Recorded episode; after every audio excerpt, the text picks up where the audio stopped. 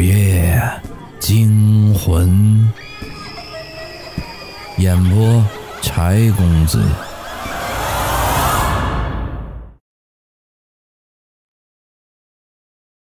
今天的故事叫《坟地惊魂》。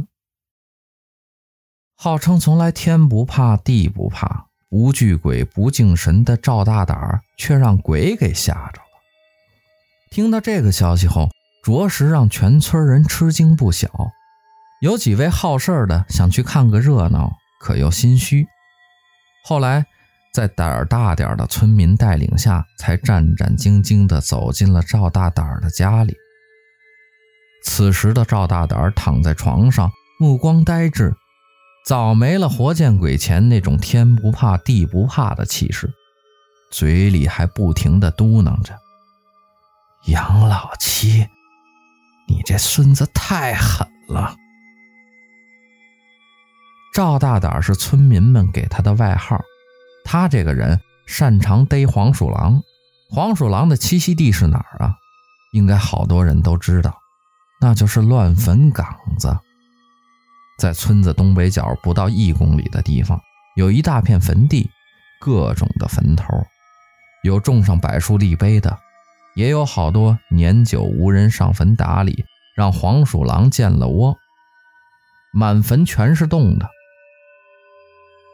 平常人白天路过这里，心口上都好像放只兔子，心跳急剧加速。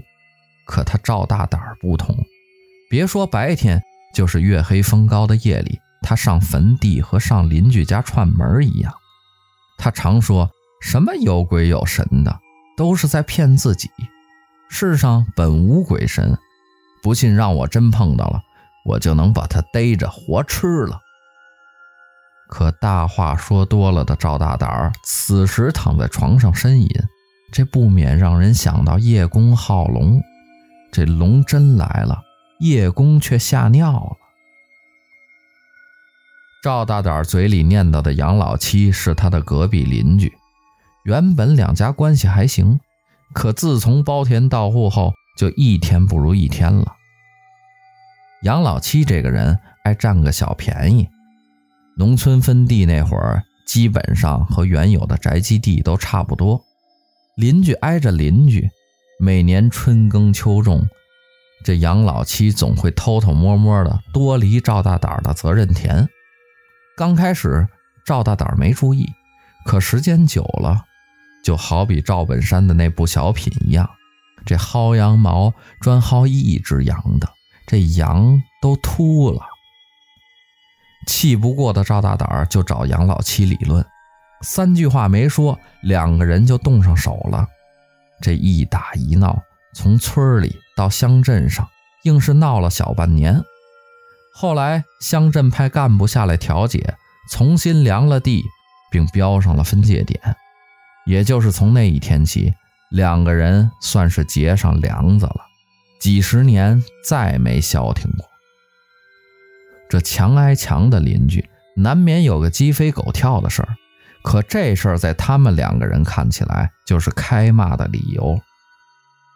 指桑骂槐，明目张胆，欲打还休，始终伴随着他们俩。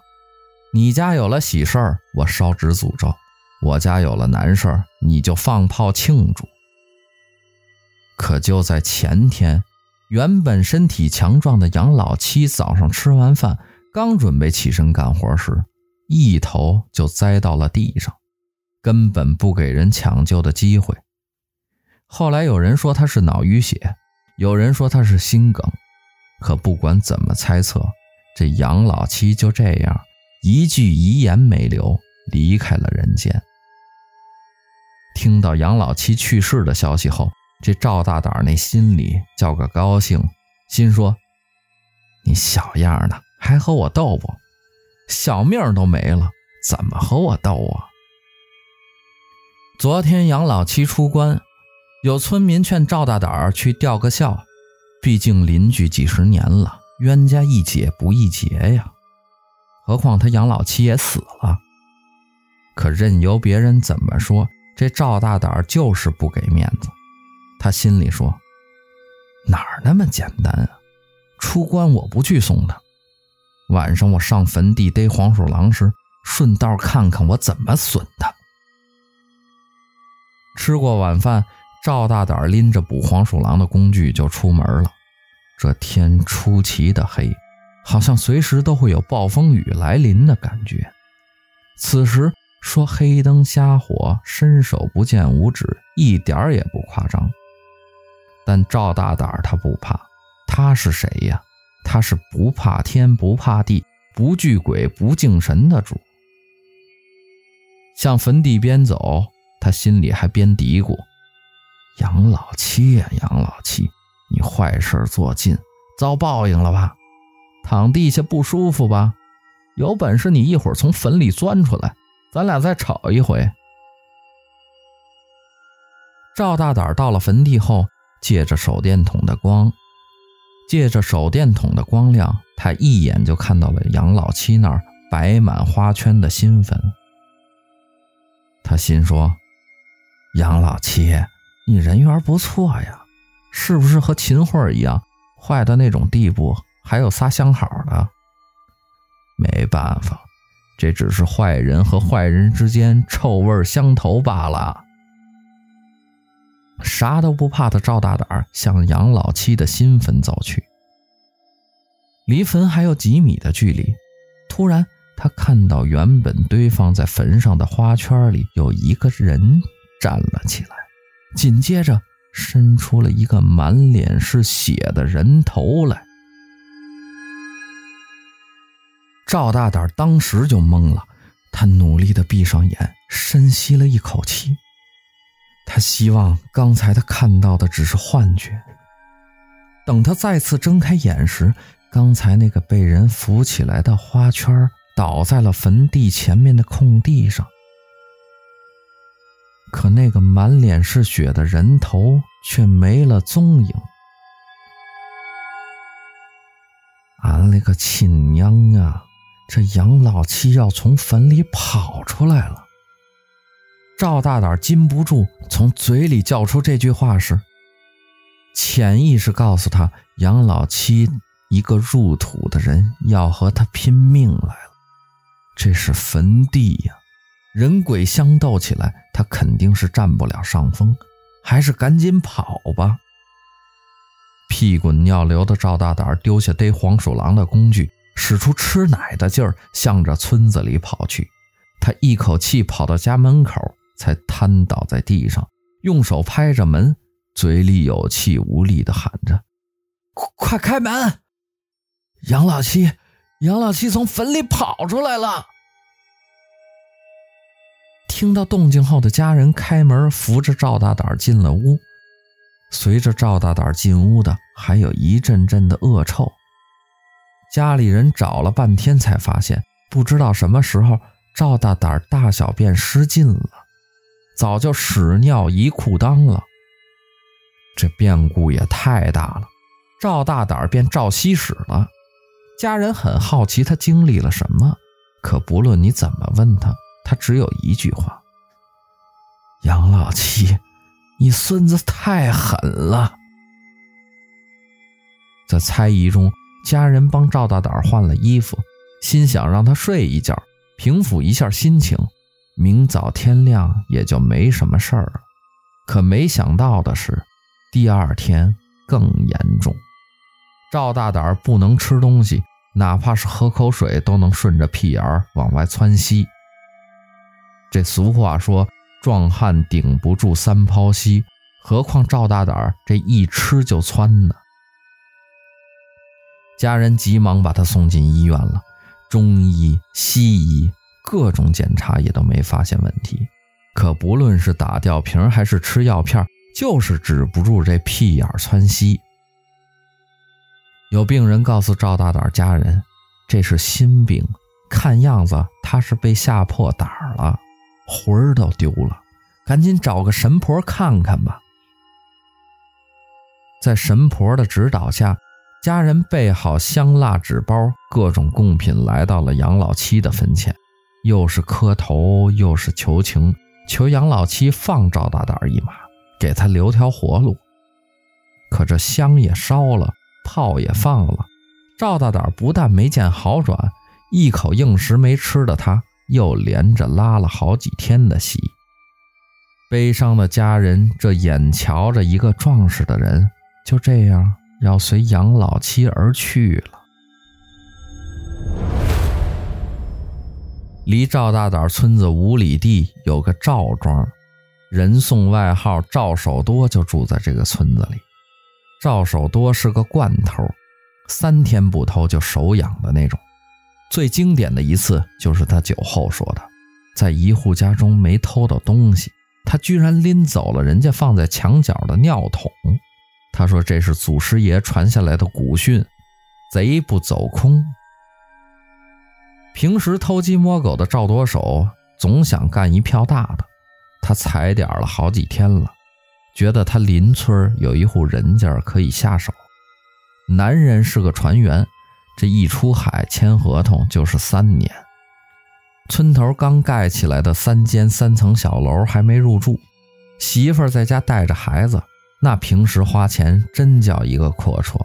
他心想，就这户人家，金银细软肯定不会少，得手后比偷一年的鸡狗可强多了。踩了几天的点儿，赵守多运气不好，天天大晴天，还正好赶上月中，做贼的见不了天日。也不能碰到圆月，亮光下面做事儿，那不是贼人干的活儿。手痒痒的不行的赵守多，总算等到点儿了。今天是一个大阴天，这是个绝好的机会，他不可能会放过。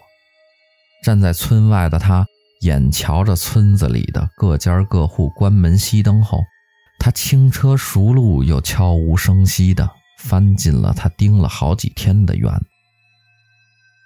可事儿就这么巧，刚翻墙入院的他遇到了一件窝心事儿：主房屋里的灯突然亮了，当时就吓了他一跳。他以为这是让主人发现了，可细听是小孩要大便。大伙儿都知道，农村的老院子不大，厕所不在屋里的墙角。赵多手当时就心惊了起来。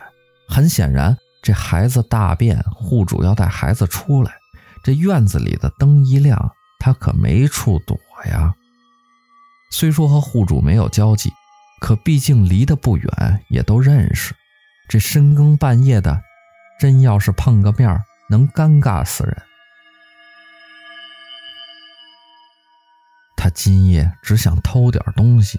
即便户主发现了他，他也不能为了偷这点东西杀人灭口啊！那样也太不值。赵守多叹了口气，为了不让户主发现，他很不舍得又翻到了墙外。你说这事儿怎么就这么巧？赵守多脚刚落地，还没站稳，墙头上的一块砖紧接着就掉下来了。还不偏不倚，刚好落到了赵守多的头上。赵守多不由自主地叫了一声：“哎呦，我的亲娘！”这更巧的是，他这声叫声引起了村子里刚从外面喝完酒回来的几个小年轻，其中有一个人说了：“哎呦我去，这老公出海打鱼，常年不在家，这娘们还偷上人了。走，咱哥几个看看去。”看看是咱村子里哪个主。说完话，几个怀着好奇心的酒醉子就向赵守多跑来。此时的赵守多让砖这一砸脑袋有些懵了，他用手一摸，很明显有一股热乎乎、粘稠状的东西粘在了手上，这是流血了呀！他刚准备蹲下来缓口气，突然间几束光亮向他奔来。出于一个贼的本能，疼先放在一边，逃命要紧啊！赵守多想都没想，就向村子外面跑去。赵守多这一跑，更刺激到了几个酒醉子，紧跟着就随着赵守多跑出了村子，边追几个人还边喊：“站住！”赵守多心想：我站住又没福利，只好挨打受气。能跑的傻子也不会站住。当时那个场面真好似疯狗追疯狗！出了村子，赵守多没敢沿着大路跑，他选择了从田地里向坟地跑去。理论上讲，别说是这深夜，就是大白天，对于村民来说，这一大片坟地也是禁区。可赵守多不怕，人说贼胆大，那不是盖的。坟里有好物件，挖坟他都敢干。可让赵守多失算的是，那几个小年轻根本就没有停的意思，反而追得更紧了。突然间，他明白了，常说酒壮怂人胆，这是真的。借着身后远处的手电筒光亮，跑到坟地的赵守多，那叫一个后悔呀！后悔他轻看了追他的几个人，更后悔他选择了这个地方，没大树。没房屋，藏哪儿啊？正在他后悔准备怎么能逃生时，他眼前突然一亮，真是命不该绝呀！他看到不远处有一座新坟，坟上堆放着好多花圈。求生的他想都没想，急忙跑了过去，掀起一个花圈就躺了进去。躲在花圈后的赵守多，那小心脏扑腾个不停啊！他眼见着手电筒的光亮在花圈上扫来扫去，紧接着是杂乱的脚步声，他大气儿都没敢出，只求这几个追兵别掀花圈，要不然他就死定了。正如他祈求的一样，追他的人中有人建议：“咱接着往前追，这坟地根本藏不住人。”他这才长舒了一口气。天让我命不该绝呀，总算是躲过了一劫。血流满面的他打算再等一会儿，等追他的人返回后再走。今晚真是倒霉透顶了，东西没偷到，这又是追兵又是受伤的。赵守多还没等到追他的那几个人返回，一束手电筒光亮却直接奔着他躲的坟头来了。当时。他冷汗就下来了，很明显，他暴露了。这几个追兵运用的是迂回包抄术啊！时间告诉他，只有以最快的速度选择跑，要不然必定会遭到瓮中捉鳖。跑掉跑不掉单说，但不跑那是必死无疑呀！赵守多急忙推开花圈，伸出了满脸是血的脑袋，看看敌情如何。当他看到一束手电筒光亮后，就毫不犹豫地向反方向的田地里奔去。赵大胆活见鬼的事儿是越传越远，还越传越邪乎，最终传到了赵守多的耳朵里。听完整个过程，赵守多坐不住了，只因为他偷东西没偷成，弄不好还要出条人命啊！这是他不想看到的。出于人的本性，他有必要要去赵大胆家还原一下当时的情景了。天刚黑，村民们还在吃晚饭的时候，头绑纱布的赵守多走进了赵大胆家里，坐在上气不接下气的赵大胆床头，从头到尾把经过说了一遍。躺在床上的赵大胆听完后，长出了一口气。伸出一个手指，有气无力地指着赵守多说：“你再晚来一天，老子的命就搭你手里了。”